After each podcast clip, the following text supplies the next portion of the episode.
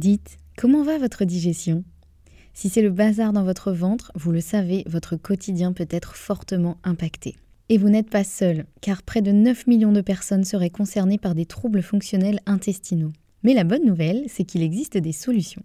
Notre partenaire aujourd'hui, le complément alimentaire Alflorex Plus, vous permet de retrouver un confort digestif et l'équilibre de votre flore intestinale. Ceci grâce notamment à la souche brevetée Bifidobacterium longum 356-24 qui contribue à l'équilibre de la flore intestinale, ainsi qu'à la présence de calcium qui favorise le fonctionnement normal des enzymes digestives. 85% des personnes déclarent se sentir mieux avec la prise d'Alflorex Plus et c'est l'un des probiotiques les plus recommandés pour la sphère digestive. Et pourquoi pas vous? Le complément alimentaire Alflorex Plus est disponible en pharmacie et parapharmacie. Merci à eux de soutenir le podcast et place à votre épisode.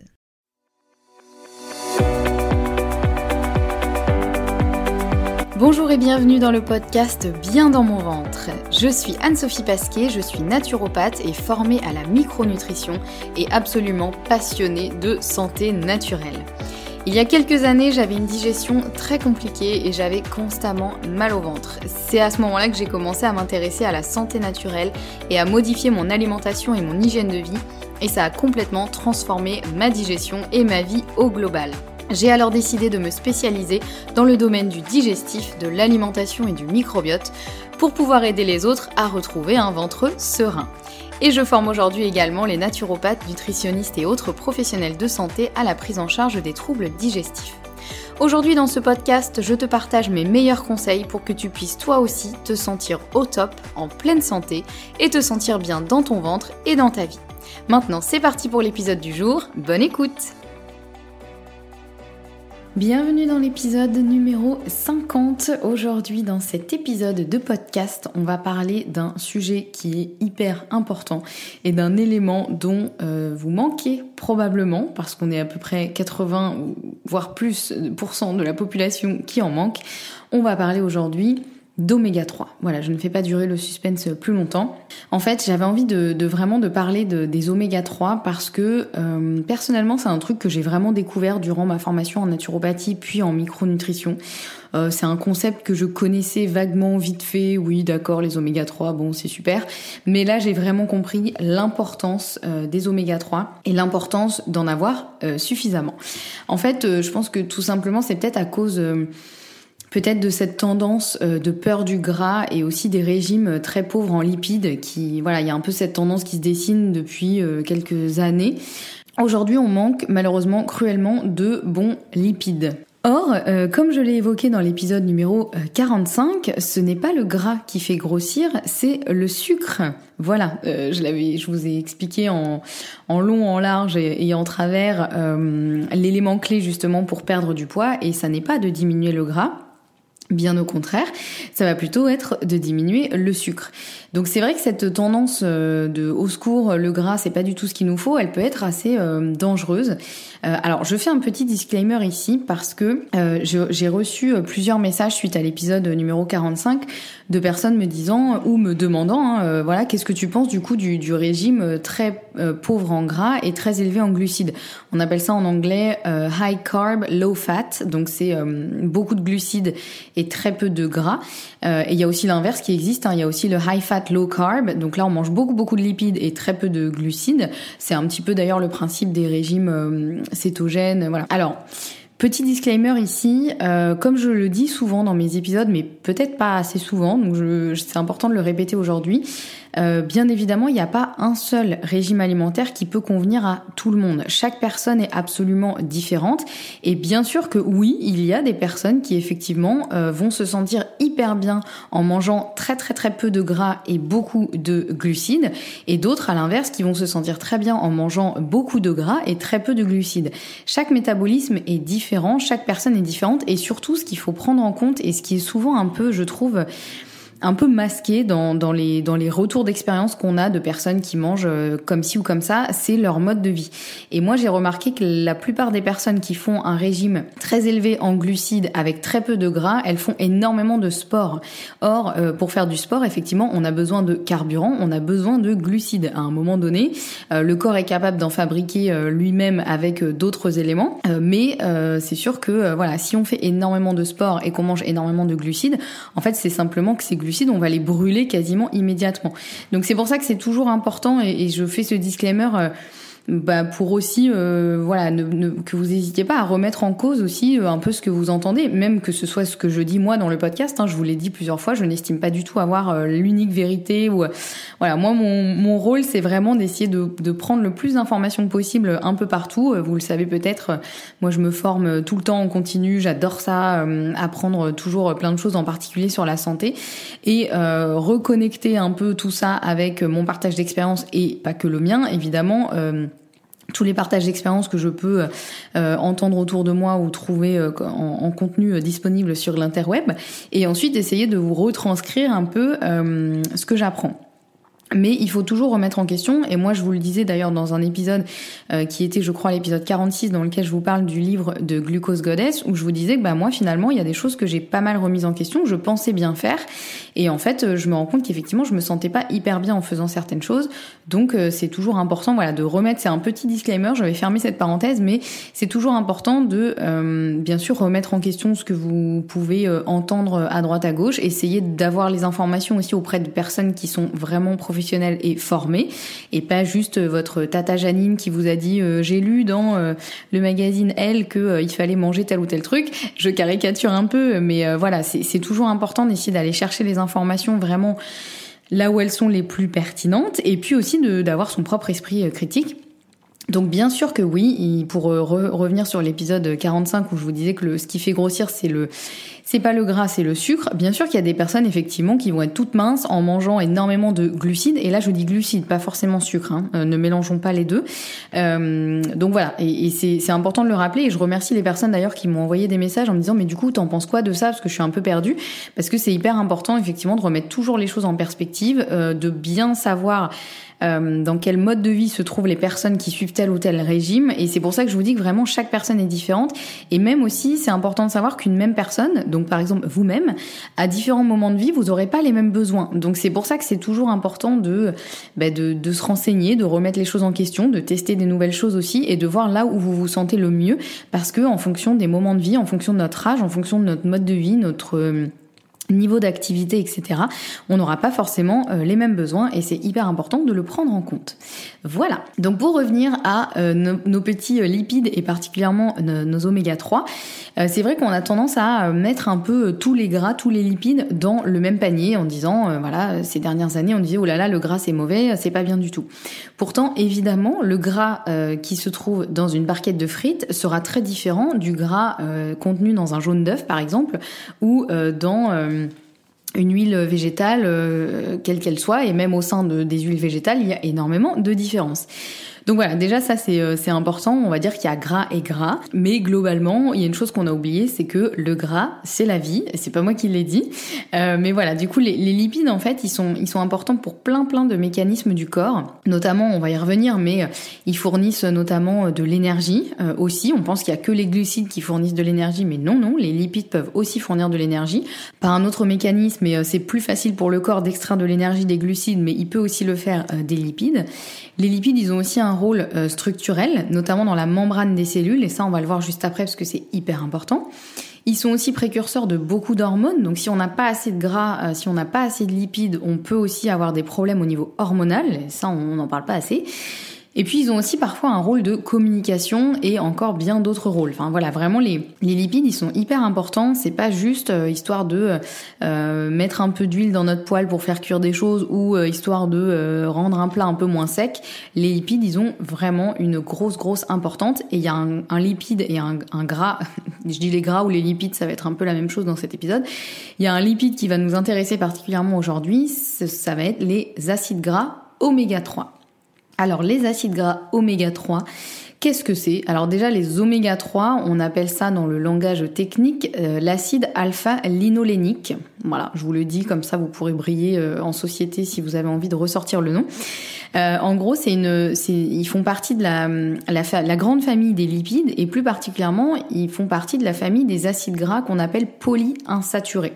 Donc ça, c'est un peu un, comment dire, une appellation euh, biochimique. Ça veut dire qu'ils ont, plusieurs doubles liaisons. Euh, donc du coup, ils sont euh, insaturés. Et là, ils sont donc des acides gras polyinsaturés. Cette famille des acides gras polyinsaturés, il y a aussi les oméga 6 qui en font partie. Alors les oméga 6, eux, ils s'appellent l'acide linoléique. Et voilà, en gros, dans la famille des acides gras polyinsaturés, il y a notamment les oméga 3 euh, et les oméga 6. Et ces deux-là, les oméga 3 et oméga 6, ce sont deux acides gras qui sont euh, ce qu'on appelle essentiels, c'est-à-dire qu'ils doivent ils doivent être apportés par l'alimentation parce que le corps n'est pas capable de les produire tout seul. Il y en a d'autres que le corps est capable de faire à partir d'autres éléments. En revanche, les oméga 3 et les oméga 6, le corps il a besoin qu'on lui amène dans l'alimentation euh, parce qu'il n'est pas capable de les produire euh, tout seul et pour autant il en a beaucoup beaucoup besoin. Donc ces, euh, oméga 3 et oméga 6, ils sont précurseurs d'autres acides gras. Donc en gros, c'est-à-dire que le corps, il va les modifier pour arriver à une certaine molécule qu'il va pouvoir euh, utiliser.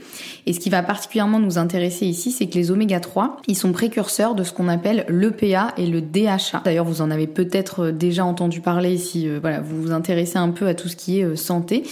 Euh, donc les oméga 3, une fois que le corps les aura transformés, on va arriver effectivement à l'EPA et au DHA qui sont deux molécules super importantes. Le problème, c'est qu'il y a beaucoup de personnes qui ont du mal à convertir les oméga 3 en EPA et DHA, notamment s'il y a une enzyme qui fonctionne mal. Euh, c'est l'enzyme qu'on appelle la delta 6 désaturase. Et en gros, c'est vraiment une enzyme qui va euh, justement venir transformer les oméga 3 en EPA et DHA, notamment, elle fait pas que ça.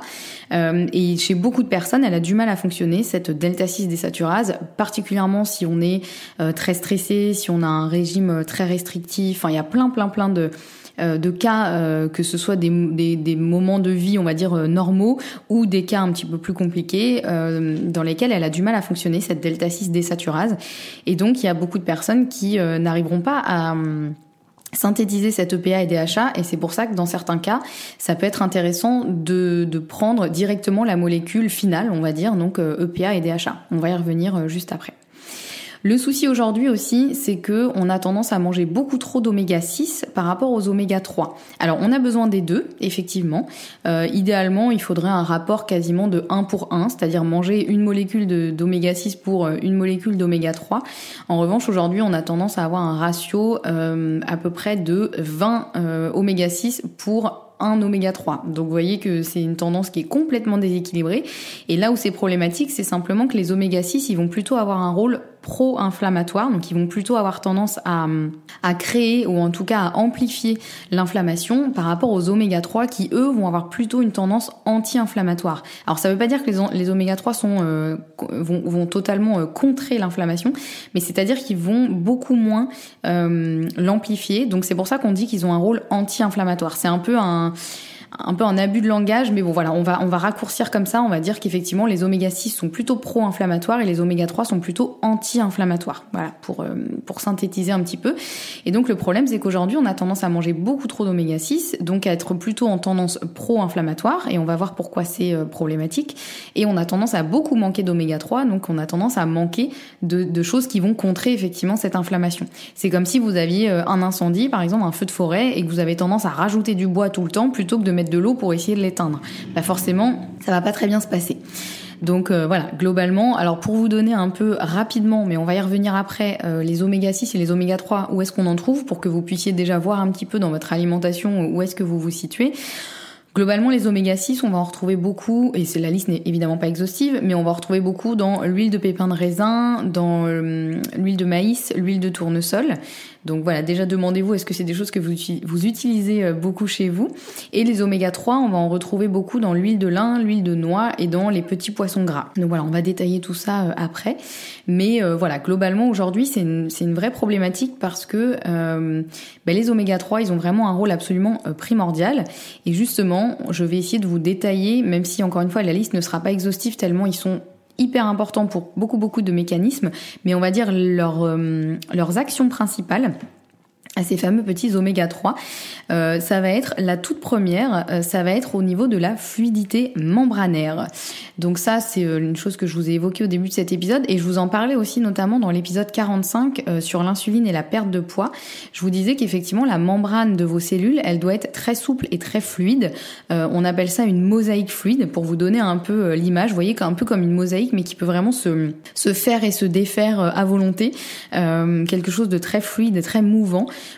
pour que euh, des éléments puissent bouger à l'intérieur de cette membrane de nos cellules, qui est des éléments qui puissent s'assembler et se, se, désassembler. Notamment, je vous en parlais par rapport au récepteur euh, à l'insuline, effectivement, qui est un récepteur qui doit, euh, qui, n'est pas, comment dire, tout le temps formé. c'est comme une espèce de puzzle qui doit se reconstruire en permanence, puis se déconstruire. Et donc pour ça, bah, il faut que la membrane, elle soit très fluide pour que les petites pièces du puzzle, elles puissent bouger à l'intérieur de la membrane et venir s'assembler pour créer le récepteur. Ça, ça va jouer effectivement, cette fluidité membranaire, ça va jouer énormément dans la réponse euh, hormonale justement. Puisque par exemple, pour reprendre cet exemple de l'insuline, euh, si le récepteur il met du temps à se reconstruire et à se créer pour pouvoir réceptionner l'insuline et que l'insuline puisse faire son travail, la réponse du coup euh, du corps à l'insuline sera retardée puisque euh, le récepteur n'étant pas là et effectif, ben, l'insuline elle pourra pas faire son boulot. Et ça, ça peut vraiment vraiment faire une grosse différence dans la réponse du coup hormonale. Donc là, on parle de l'insuline, mais ça marche avec toutes les hormones que l'on a dans le corps. Hyper important aussi cette fluidité membranaire pour l'influx nerveux. Donc euh, voilà, puisque bah, l'influx nerveux, il, va aussi passer par euh, la qualité de l'influx nerveux va vraiment aussi passer par la qualité de la, fluidité membranaire. Et, et, justement, les acides gras insaturés et particulièrement les oméga 3 permettent justement une bonne fluidité de dans la membrane de par leur structure moléculaire. En fait, ils ont ils ont vraiment un angle. ils sont un peu comme s'ils étaient cassés, comme s'ils étaient en, en accent circonflexe un peu. Euh, cet angle, il est créé par les doubles liaisons dont je vous parlais euh, au début. Et en fait, le fait que ce soit en angle comme ça, ça permet justement de créer de l'espace entre les constituants de la membrane euh, de la cellule. Et donc, ça permet d'apporter de la mobilité. Donc ça voilà, c'est un peu technique mais globalement, retenez que euh, effectivement, il faut euh, suffisamment d'oméga 3 dans la membrane de nos cellules pour créer justement cette fluidité membranaire.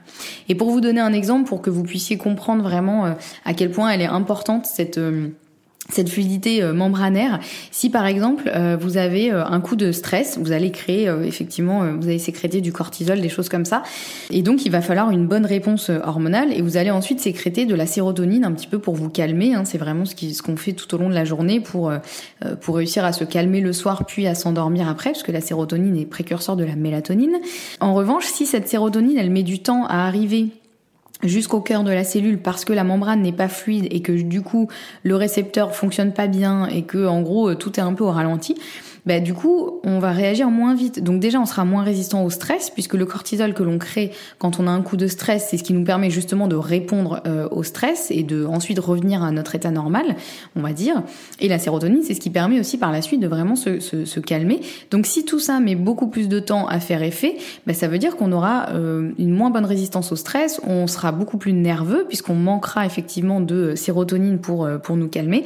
Donc voilà, tout ça fait que pour vous donner un exemple vraiment concret de la vie de tous les jours, euh, en plus de l'exemple de l'insuline, hein, qui est aussi euh, qui est aussi euh, hyper important puisque l'insuline, pour le coup, ça, on en sécrète plusieurs fois par jour. Donc voilà, et c'est la même chose pour le système immunitaire. En gros, nos petits macrophages, les, les, cellules qui vont vraiment venir essayer de détruire tous les intrus qui peuvent entrer, ils doivent pouvoir venir rapidement manger entre guillemets les virus. Donc ils doivent pouvoir se déformer assez vite. En fait, les macrophages, c'est vraiment quelque chose qui est assez mobile, qui est assez qui va être présent partout dans le corps et qui va être très euh, très mobile, qui doit c'est un peu, vous voyez, comme euh, le, camion de police euh, qui, passe avec le gyrophare et tout le monde se pousse pour les laisser passer. Bah là, c'est un peu pareil. En gros, si nos macrophages ils sont complètement bloqués parce qu'il y a des bouchons, parce que du coup les, membranes de la cellule sont trop rigides et ils n'arrivent pas à circuler, bah, du coup le système immunitaire va en pâtir. Ensuite, un autre rôle de nos oméga 3, ça va être évidemment, comme je vous l'ai dit au début, de limiter l'inflammation. En fait, tout simplement, en cas de réaction euh, inflammatoire, la présence d'oméga 3, elle va permettre justement de limiter euh, la réponse inflammatoire. Pour refaire un point sur l'inflammation, parce que souvent on a tendance à dire oh là là, l'inflammation c'est pas bien, euh, au secours. C'est pas forcément euh, ni tout blanc ni tout noir. en fait, l'inflammation c'est vraiment une réaction qui est normale dans le corps et qui est absolument nécessaire dans certaines situations, notamment quand il y a une invasion par un virus, quand il y a une blessure ou quand il y a voilà quand il y a quelque chose qui dysfonctionne dans le corps. L'inflammation en fait ça va vraiment euh, permettre de nettoyer, de limiter l'invasion et euh, vraiment de venir euh, faire un gros coup de ménage sur le lieu, en tout cas où il y a un incident. Et puis normalement, tout revient à la normale. Le processus d'inflammation, c'est vraiment comme ça. Normalement, il y a un, incident. Du coup, il y a inflammation, ça va venir tout cramer, tout nettoyer, et ensuite ça revient à la normale. Le problème, c'est que parfois, et dans beaucoup de cas, l'inflammation, elle a tendance à s'emballer et en gros, on se retrouve un peu, comme le, dit, euh, le disait un de mes professeurs euh, en micronutrition, euh, on a tendance à essayer de vouloir tuer une fourmi avec un bazooka. donc voilà, donc forcément, bah, ça crée des dégâts parce que, vous voyez, c'est important qu'il y ait une réponse inflammatoire qui soit adaptée à la situation. Or, si jamais vous vous retrouvez avec une énorme inflammation, alors vous êtes juste fait une micro coupure, là, ça va pas aller parce que du coup, il y, y a trop de tissus qui vont être détruits, il y a trop de choses qui vont être abîmées et le retour à, à la normale va être très compliqué. Donc c'est important que la réponse inflammatoire elle soit vraiment adaptée et c'est pour ça qu'il y a certaines choses qui vont venir favoriser l'inflammation, d'autres qui vont venir la limiter, et d'autres qui vont venir favoriser le processus de réparation et de récupération, qui est un processus actif. On a tendance parfois à penser qu'une fois qu'on s'est coupé, euh, oui, il y a un peu d'infection, d'inflammation, puis après ça revient tranquillement à la normale de manière naturelle. Mais en fait, c'est vraiment un processus actif. Le corps est en train de travailler pour euh, revenir à la normale, et il a besoin de plusieurs choses pour ça. Donc voilà, en gros, l'inflammation, et le problème, c'est que l'inflammation, quand elle est euh, ce qu'on appelle pathologique, c'est-à-dire quand elle est trop importante et quand elle est chronique, elle est le lit de beaucoup de symptômes et de pathologies, euh, pour ne pas dire quasiment euh, tous. Euh, on s'en rend pas forcément compte parce que l'inflammation, on pense normalement le signe d'une inflammation, c'est que, c'est que voilà, il y a par exemple un tissu, il est rouge, il est gonflé, il est chaud, il fait mal, voilà. Donc ça, on le voit quand on se coupe par exemple et qu'après ça gonfle, c'est tout rouge, c'est un peu infecté. Là, on se dit oui, bon bah ok, effectivement, il se passe un truc. Sauf que parfois, l'inflammation, elle se fait à l'intérieur du corps, on la sent pas forcément, mais elle est le lit de énormément de symptômes et de pathologies. Donc il est hyper important qu'elle existe, cette inflammation, mais il est aussi très important qu'elle soit limitée et que la réponse inflammatoire soit en accord avec euh, la nécessité et que ça n'aille pas trop loin.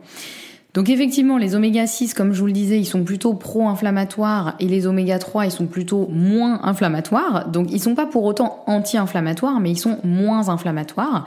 Donc euh, c'est pour ça qu'on en a vraiment besoin parce que si vous voulez, les oméga 3, ça va être un petit peu le médiateur quoi, qui va dire non mais attendez, on va pas s'enflammer trop les gars, euh, restons courtois, on va juste euh, régler ça à l'amiable et après tout ira bien. Donc c'est pour ça qu'on en a vraiment besoin parce que les oméga 6 à l'inverse, ils ont tendance à s'enflammer, c'est un peu vous voyez les les, les, les énervés de service euh, qui vont réagir hyper vite et dire euh, non, non, non, on y va, on casse tout. Voilà, pour vous refaire un peu une métaphore bancale, parce que je sais que finalement euh, vous, aimez ça autant que moi. Donc voilà. Globalement, l'intérêt des oméga 3, en tout cas, dans l'inflammation. Un autre intérêt des oméga 3 auquel euh, on ne pense pas forcément parce qu'on le sait pas forcément, et moi c'est vraiment un truc que j'ai appris euh, assez récemment, c'est qu'ils permettent de favoriser aussi un bon microbiote. En fait, il y a certaines bactéries dans notre intestin, et surtout des bactéries euh, bénéfiques, qui adorent les oméga 3 et qui vont vraiment s'en nourrir, et c'est ce qui va leur permettre en gros de prospérer et de vraiment être présentes en quantité suffisante. Donc là, euh, les oméga 3, c'est ce qu'on va appeler un cobiotique. Euh, je vous en parlais notamment dans l'épisode 44 qui s'appelle Comment chouchouter son microbiote. Je vous expliquais la différence entre les probiotiques, les prébiotiques et les cobiotiques et que c'est hyper important aussi de, de donner euh, ce qu'on appelle des cobiotiques, donc qui vont permettre de, de favoriser certaines bactéries qui vont vraiment s'épanouir dans un milieu où il y aura suffisamment d'oméga 3. Donc ça, c'est hyper important parce qu'on n'y pense pas forcément. Encore une fois, quand on veut chouchouter son microbiote, on a tendance à prendre des probiotiques, ce qui peut être intéressant mais pas forcément hyper nécessaire ou hyper pertinent dans euh, beaucoup de cas. Et parfois, il, suffirait, entre guillemets, hein, parce qu'il n'y a pas forcément que ça, mais déjà d'apporter plus d'oméga 3, ça pourra faire beaucoup de bien à vos petites bactéries de microbiote. Donc ça, c'est important aussi de leur en donner suffisamment. Alors maintenant qu'on sait à peu près le rôle des oméga 3, euh, ce à quoi ils sont utiles, ce que c'est aussi, vous vous dites sûrement, bah ok super, mais comment on sait si on a assez d'oméga 3 Alors déjà, comme je vous disais, il y a à peu près, je pense, 80%, si ce n'est plus, de la population qui manque d'oméga 3. Donc dites-vous que déjà, vous avez de grandes, grandes chances euh, d'en manquer. Et il y a aussi certains euh, symptômes qui peuvent un peu nous faire dire qu'effectivement on manque d'oméga 3. Déjà, ça va être tous les symptômes inflammatoires. Euh, des symptômes inflammatoires, encore une fois, là, je parle de, quand ça devient pathologique et chronique. Euh, ils peuvent montrer une carence en oméga 3. Ça peut être par exemple des douleurs chroniques, euh, des infections euh, chroniques qui reviennent, qui, qui ne partent pas, qui ne cicatrisent pas, etc. Ça peut être aussi une inflammation en général. Parfois on le voit ou parfois on le sent. Euh, voilà, il y a plein de symptômes comme ça. Il y a notamment aussi, euh, on y pense moins, mais une peau qui va être très sèche. Ça, ça peut être aussi un signe qu'on manque d'oméga 3, hein, puisque ben on a besoin aussi d'apporter des lipides de l'intérieur pour hydrater, on va dire, de l'intérieur. Il peut y avoir vraiment aussi si vous avez un système nerveux qui est assez réactif, on va dire, si vous avez tendance à être très très nerveux ou nerveuse, si vous sentez que vous réagissez au moindre truc, vous avez une résistance au stress qui est de moins en moins bonne. Euh, voilà, évidemment, il n'y aura pas que les oméga 3 qui seront impliqués dans, dans tout ça, mais en tout cas, c'est déjà une, bonne piste euh, à suivre. Et surtout, euh, oui, on peut avoir trop d'oméga 3. Donc c'est pour ça parce que j'allais dire et surtout allez-y dans tous les cas, on peut pas avoir trop d'oméga 3. Non, c'est faux. On peut avoir trop d'oméga 3 et là ça peut devenir effectivement problématique aussi, mais honnêtement, avant d'en arriver là, il faut déjà quand même y aller. Hein. Donc je pense qu'il y, y a, ça existe hein, effectivement. Hein. Euh, je l'ai vu dans des dans des cas cliniques de euh, en micronutrition, euh, voilà, ça, ça, existe, mais honnêtement, c'est quand même très très rare. Donc globalement, on peut à peu près sans trop de soucis essayer de consommer plus d'oméga 3. En revanche, ce qui peut être intéressant quand même, si c'est possible pour vous, c'est de faire vraiment un test. Il y a un test hein, qui est possible, qui est très bien fait maintenant, c'est de, de, faire ce qu'on appelle un profil des acides gras érythrocytaires. donc ça se fait dans un laboratoire spécialisé. il y a beaucoup de laboratoires maintenant euh, en ligne qui le font, notamment les laboratoires euh, LIMS et Barbier. Euh, et il y en a d'autres. Il hein. faut voir aussi, je sais que certains laboratoires Synlab maintenant le font dans certaines villes, donc faut pas hésiter à, se renseigner. Donc le profil des acides gras érythrocytaires, il coûte environ 70 euros selon les labos, et ça va vraiment vous indiquer le type d'acide gras présent dans le corps, et ça va être le reflet des trois derniers mois. Donc ça, ça, ça permet de, voilà, c'est quelque chose que éventuellement on peut faire tous les 3-4 mois si on a envie, mais déjà une fois c'est pas mal pour voir où on en est. Et euh, surtout, ça va vous indiquer si le taux d'oméga 3 est suffisant notamment via la mesure d'un ratio euh, oméga 3 euh, oméga 6 donc pour voir par rapport aux, oméga 6 est-ce que vous en consommez trop par rapport aux oméga 3 ou est-ce que finalement vous avez un bon ratio? Bon spoiler alerte dans encore une fois 80-90% des cas le ratio est mauvais hein. euh, et puis ça vous donne aussi ce qu'on appelle un indice oméga 3 qui donne la quantité d'oméga 3 par rapport au, à tous les lipides présents euh, dans le corps.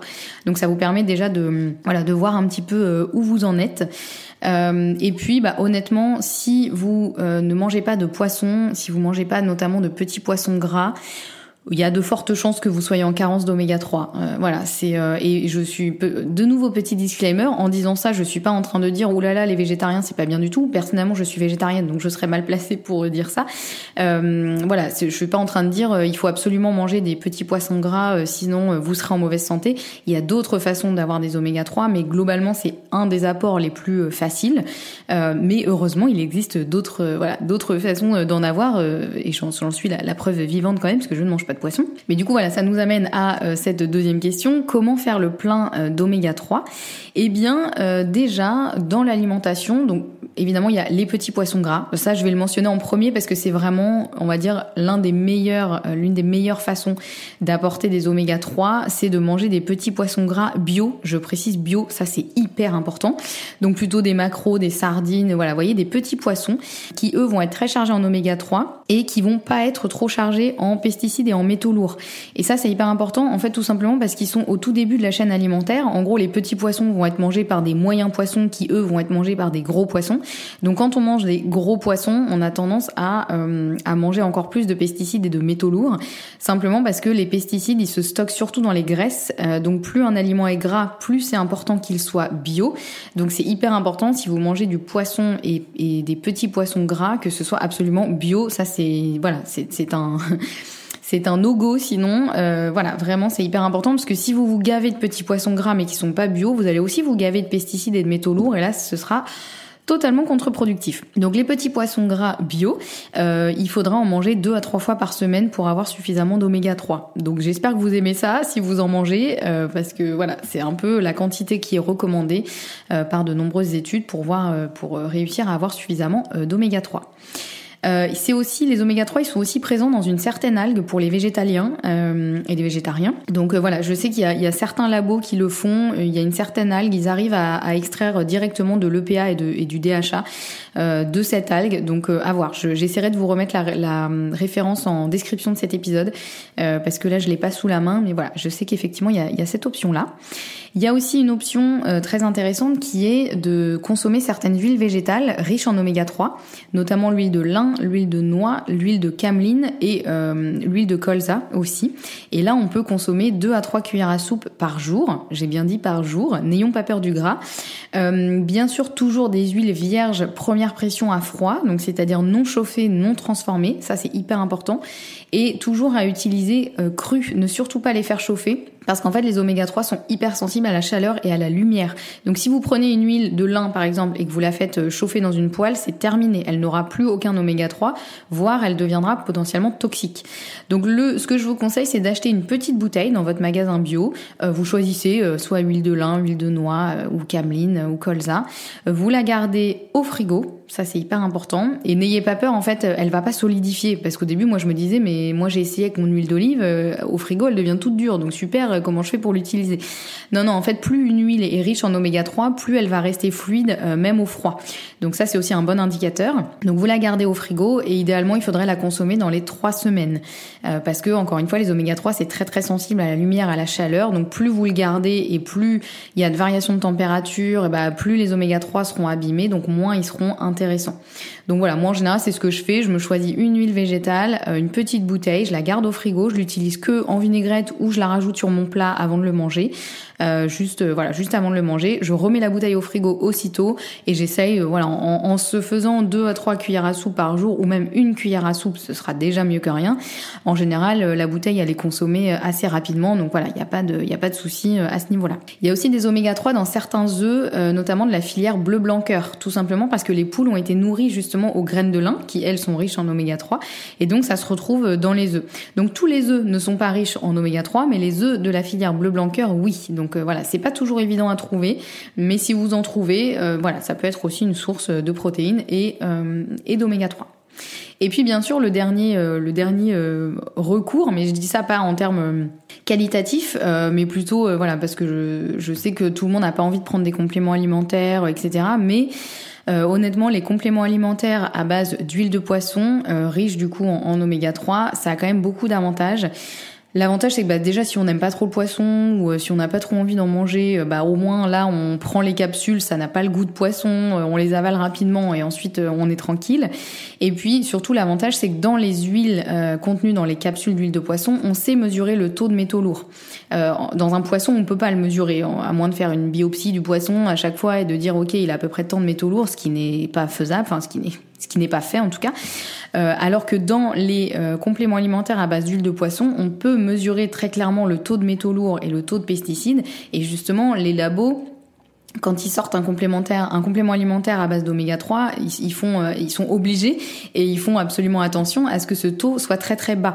Donc ça peut être intéressant même chez une femme enceinte par exemple, euh, chez qui on évitera de conseiller de manger trop de petits poissons parce qu'elle risquerait justement, même avec des petits poissons bio, de quand même euh, un peu consommer des métaux lourds et les refiler à son bébé.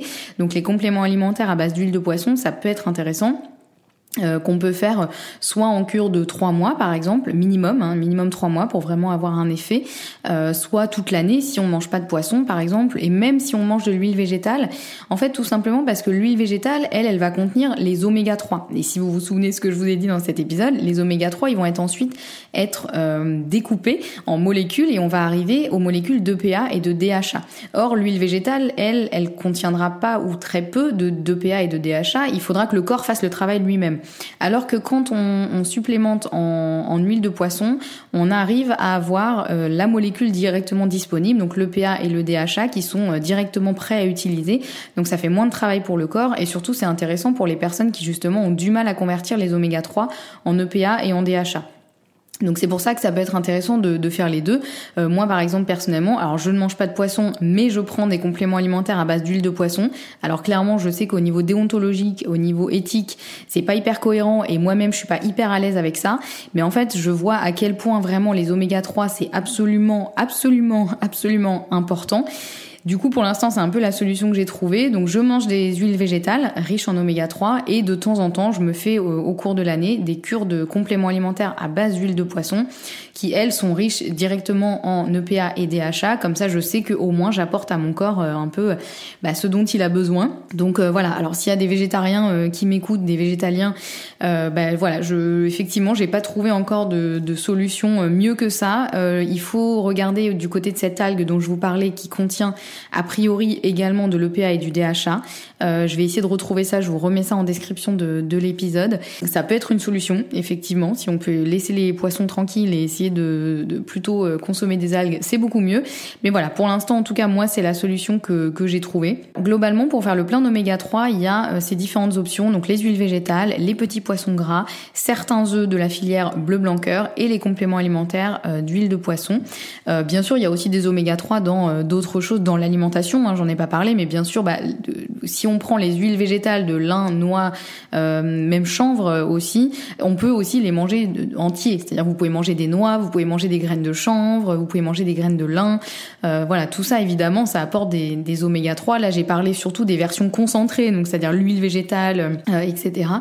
Mais dans l'alimentation, évidemment aussi, c'est important. L'idée, c'est d'essayer d'en avoir le plus de sources possibles différentes. Comme ça, ça vous permet vraiment d'avoir un panel, euh, on va dire, le, le, plus varié possible. Et comme ça, vous êtes sûr à peu près d'en avoir assez. En tout cas, n'hésitez pas à faire, si c'est possible, le test euh, des, du profil des acides gras érythrocytaires, ce qui vous permettra vraiment d'avoir euh, bah, des données absolument factuelles et de voir où vous en êtes et de voir comment ajuster les choses. Et pourquoi pas de refaire le test au bout de 3-4 mois où vous avez mis le, le, le plein sur les oméga 3 pour voir si effectivement vous arrivez à bien les absorber. Si euh, vous n'avez pas un problème au niveau de la delta 6 désaturase, cette fameuse enzyme qui convertit les oméga 3 en EPA et en DHA, et de voir un petit peu euh, voilà où vous en êtes. Voilà, on arrive à la fin de cet épisode consacré euh, à nos fameux oméga 3. J'espère que ça aura été clair, j'espère que ça vous aura euh, en tout cas euh, appris des choses et ouvert les yeux sur l'importance des oméga 3. Si vous avez des questions suite à l'épisode, n'hésitez pas à m'envoyer un message sur Instagram, je suis toujours ravie d'avoir vos retours et de, répondre à vos questions. Et moi, ça me permet aussi de voir parfois des choses que j'ai pas dit durant un épisode qui pouvaient être importantes. Donc ça me permet aussi d'ajuster mon contenu, c'est toujours très précieux pour moi. Et puis bien sûr, si vous avez aimé cet épisode et si vous aimez le podcast, n'hésitez pas à laisser un avis sur votre plateforme d'écoute préférée euh, en laissant des petites étoiles et euh, un avis euh, pour dire ce que vous pensez du podcast. moi, ça me fait toujours très plaisir de lire ça et au-delà de ça, ça permet surtout de diffuser le, podcast au plus grand nombre. Donc voilà, je vous en remercie en tout cas énormément d'avance. On se retrouve la semaine prochaine avec un nouvel épisode et en attendant, prenez bien soin de vous. À bientôt.